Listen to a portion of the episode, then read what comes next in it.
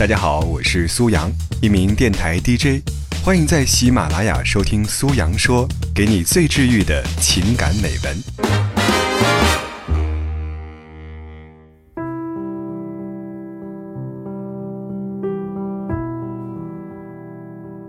成年人的交际要学会克制自己不必要的表达欲和倾诉欲。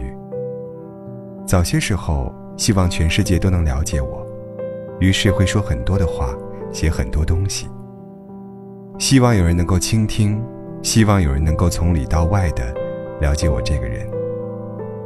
你恨不得揪起自己的灵魂，对整个世界大喊：“我不一样，我不一样。”但其实，除了你最好的几个朋友，除了你的家人、你的另一半之外，没有人会在乎真实的你到底是怎么样的。